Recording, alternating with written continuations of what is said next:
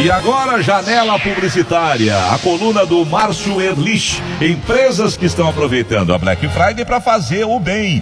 Bom dia, Márcio. Bom dia, Clóvis. Bom dia, amigos da Tupi. Finalmente chegou a sexta-feira 27, dia de Black Friday, e está todo mundo de olho nas ofertas. Para onde a gente se vira hoje, tem empresa dando desconto em seus produtos, é tanta oferta que, não é para menos, muita gente ficou desconfiada.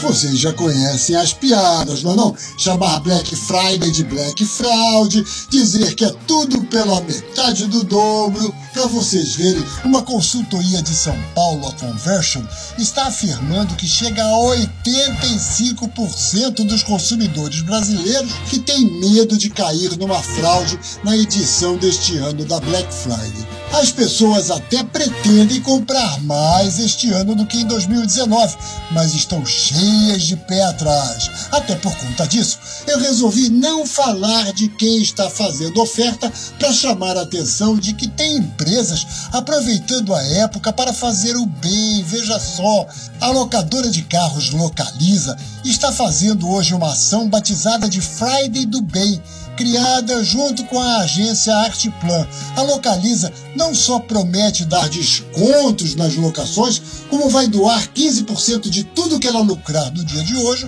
para uma ONG, a Gerando Falcões, que atua em periferias e favelas. Outra empresa que também vai aproveitar o Black Friday para um projeto comunitário é a Positiva, que fabrica produtos para casa reciclando material recolhido nos oceanos. Esse ano ela vai doar 20% de todas as suas vendas no Black Friday para o braço brasileiro da ONG Sea Shepherd, que se dedica a proteger oceanos e a vida selvagem marinha.